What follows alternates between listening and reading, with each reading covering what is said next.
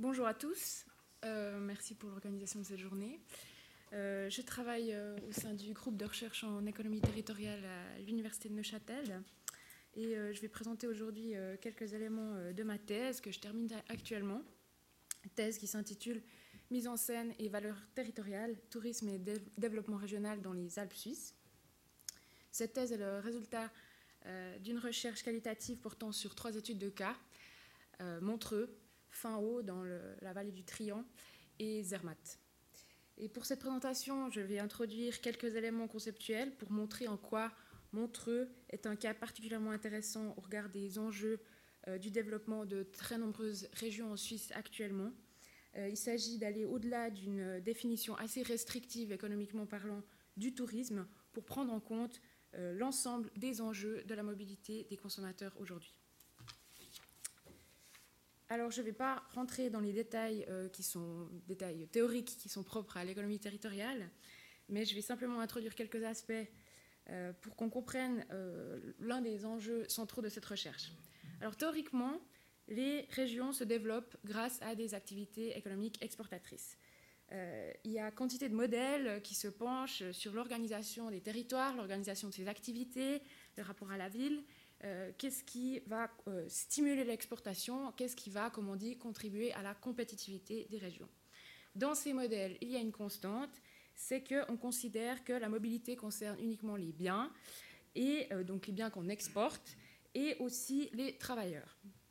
Mais on suppose que les personnes qui sont là pour travailler, elles consomment sur place. Et en termes de dynamique d'urbanisation, les services et toute autre offre pour la consommation s'adressent donc aux locaux. Et donc, euh, ici, j'ai mis l'exemple de La Chaux-de-Fonds. Donc, typiquement, euh, l'industrie horlogère, historiquement une ville qui se développe euh, essentiellement sur la base de l'exportation de l'horlogerie, donc, et toute une série de services à la population qui se développent uniquement à destination des travailleurs locaux. Les régions touristiques ont toujours été considérées comme des cas particuliers, puisque l'exportation dépendait de la mobilité des personnes. Donc ce n'était pas finalement des biens qui étaient exportés qui amenaient du revenu dans la région, mais le fait que des personnes, euh, extérieures viennent dépenser sur place. L'urbanisation en ces lieux a concerné donc euh, d'une part les externes, mais aussi ensuite a répondu à une demande locale historiquement à partir du moment où les locaux ont eu de plus en plus de pouvoir d'achat.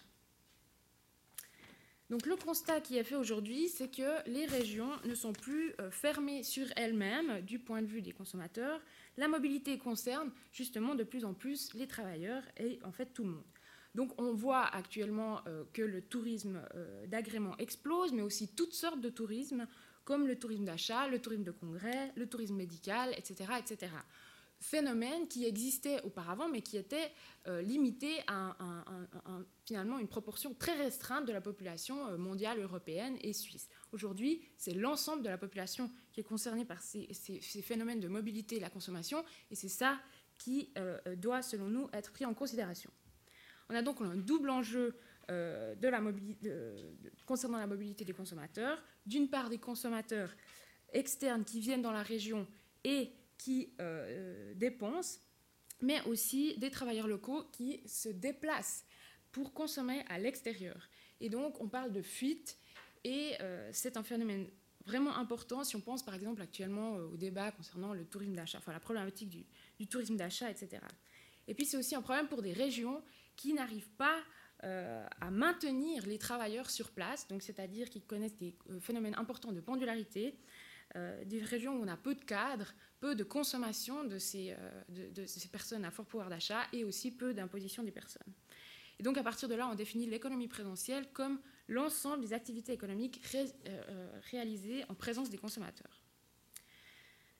le cas de Montreux est intéressant car on a différentes vagues historiquement de consommateurs qui se sont succédées euh, au-delà des touristes d'agrément et euh, notamment des touristes euh, pour le, tourisme climatique au 19e et 20e siècle. Donc, pour revenir historiquement, on a au XVIIIe siècle un espace, une campagne, donc la viticulture. On a des hameaux répartis entre Vevey et Villeneuve, la viticulture, la paysannerie. Et on a donc. excusez-moi. des romantiques qui, Jean-Jacques Rousseau, Lord Byron, etc., qui, qui, écrivent qui écrivent à propos de, cette région, etc., Clarence. À partir de là, on a des touristes qui, pardon, qui arrivent dans la région et on a une offre et une demande qui vont croissant. On assiste à un phénomène d'urbanisation inédit par rapport à d'autres régions en Suisse, à de nombreuses régions en Suisse, l'urbanisation est une offre en elle-même. Elle ne résulte pas de l'industrie d'exportation traditionnelle, elle est vraiment une offre. Et donc il y a une importante complexification urbaine, quantitativement euh, et euh, qualitativement. Et euh, on est au bord du lac à Territet, Clarence, Vernet, etc., mais également à Caux, Glion, les Avants, etc. En 1914, on a 17 000 habitants. À Montreux, plus de 80 hôtels. Concrètement, les habitants, euh, les bâtiments, les activités, les commerces ne servent pas, euh, contrairement à d'autres endroits, euh, à ce que les travailleurs de l'industrie y vivent, mais bien à attirer des consommateurs à fort pouvoir d'achat. le second phénomène d'urbanisation repose sur la croissance du pouvoir d'achat des habitants dès l'entre-deux-guerres, mais surtout à partir des années 50. Euh, même si, euh, en raison de la crise durant l'entre-deux-guerres, le pouvoir d'achat des locaux est faible, il y a de plus en plus de locaux qui dépensent euh, des revenus, par exemple pour les infrastructures de loisirs et aussi pour les infrastructures de transport. il y a confusion en fait entre l'offre et la demande locale, c'est-à-dire que les mêmes infrastructures servent à attirer des consommateurs externes, mais aussi à éviter les fuites. Et donc ça, c'est un phénomène qui, évidemment, va de, manière de plus en plus importante au fil des années 60, 70, etc. Et ce qui est important, c'est qu'en termes d'investissement pour les infrastructures, il y a double effet. Quand on investit dans les infrastructures, on investit euh, pour attirer des consommateurs externes, pour développer la compétitivité, mais aussi pour répondre à la demande des locaux. Euh, en particulier avec, euh, donc ici je vais, typiquement le tramway, donc une infrastructure qui est mise en place sur des fonds privés pour répondre à la demande des externes, mais qui au fil des ans finalement devient euh, en fait une infrastructure euh, où on, a une confusion justement entre une offre à destination des externes et une réponse à la demande locale. avec l'amélioration de la mobilité de l'ensemble de la population dans les années 50, la région attire de plus en plus de consommateurs de toute la Suisse romande, les commerces, les événements culturels, etc. Et finalement, on, assiste à une, on a une dimension plus régionale de l'urbanisation de ces territoires et à cette époque, on a également une, intense activité au niveau des congrès, qui a aussi des effets en termes d'infrastructure et euh, d'urbanisation. Aujourd'hui, on a euh, le festival de jazz qui est bien connu, euh, le marché de Noël, etc. Mais le pendant en fait de la mobilité des gens qui viennent pour la journée, c'est aussi qu'on a des locaux qui partent pour dépenser ailleurs. Et finalement, on a encore une dernière catégorie à propos justement dans le cadre de l'économie présentielle, c'est euh, le phénomène des, résidents. Alors on a euh, différents types de résidents. On a euh, d'une part les pendulaires, c'est-à-dire les personnes qui résident dans ce lieu mais travaillent à l'extérieur, donc ils apportent du revenu de l'extérieur. le phénomène des étudiants, aussi aujourd'hui très important à Montreux encore. Et puis le phénomène des rentiers, donc suisses ou étrangers, et puis ça, c'est euh, évidemment un enjeu euh, encore différent en termes d'urbanisation et d'impact et d'enjeu du bâti, puisqu'on a des dépenses qui ne sont pas systématiques, notamment à partir du moment où on pense au phénomène des résidences secondaires. Donc,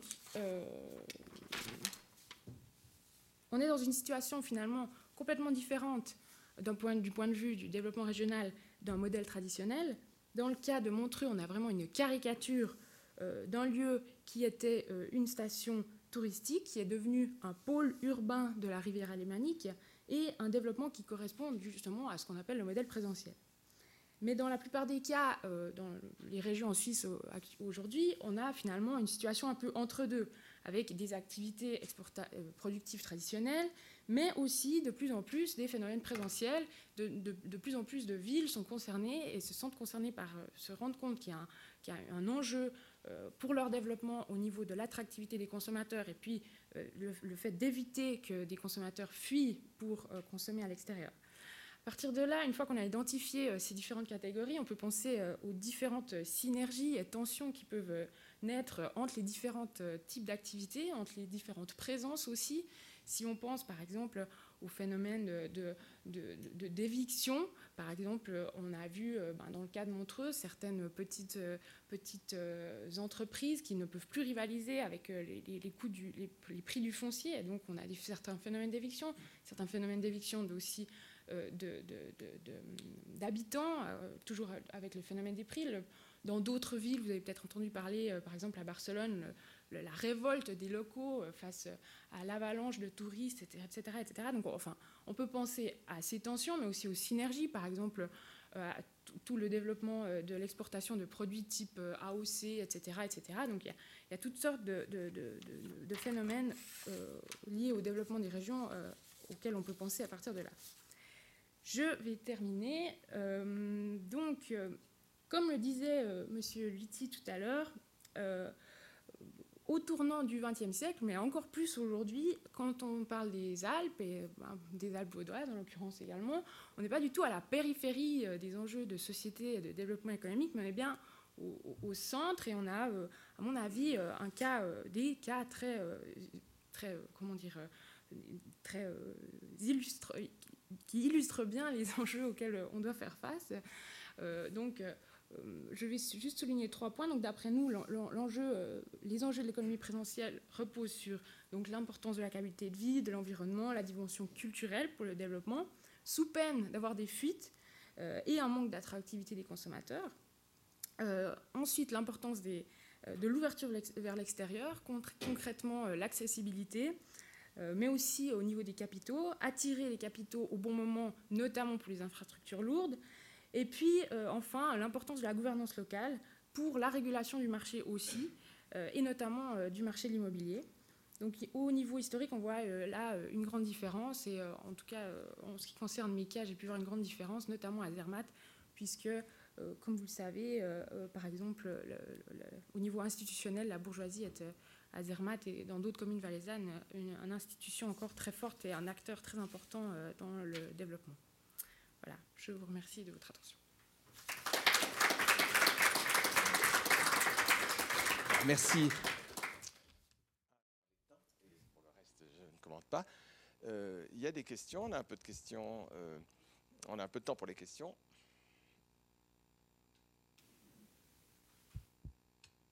Voilà, une question déjà là au fond.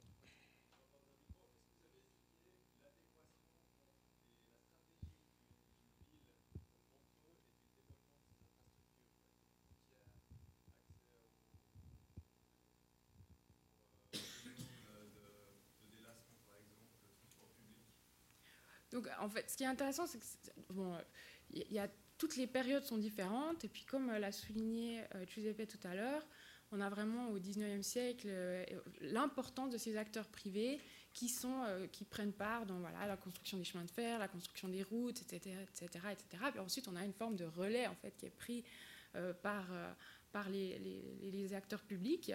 Après, il y a toujours moi, ce qui m'a le plus frappé à Montreux, c'est euh, dans les années 50-60, vraiment la primauté de l'enjeu euh, du développement du tourisme, notamment euh, par, l'importance des congrès, puis la convergence en fait de l'ensemble des acteurs locaux qui œuvraient en fait dans le même sens pour le développement d'un certain nombre d'infrastructures et notamment des infrastructures de transport, etc.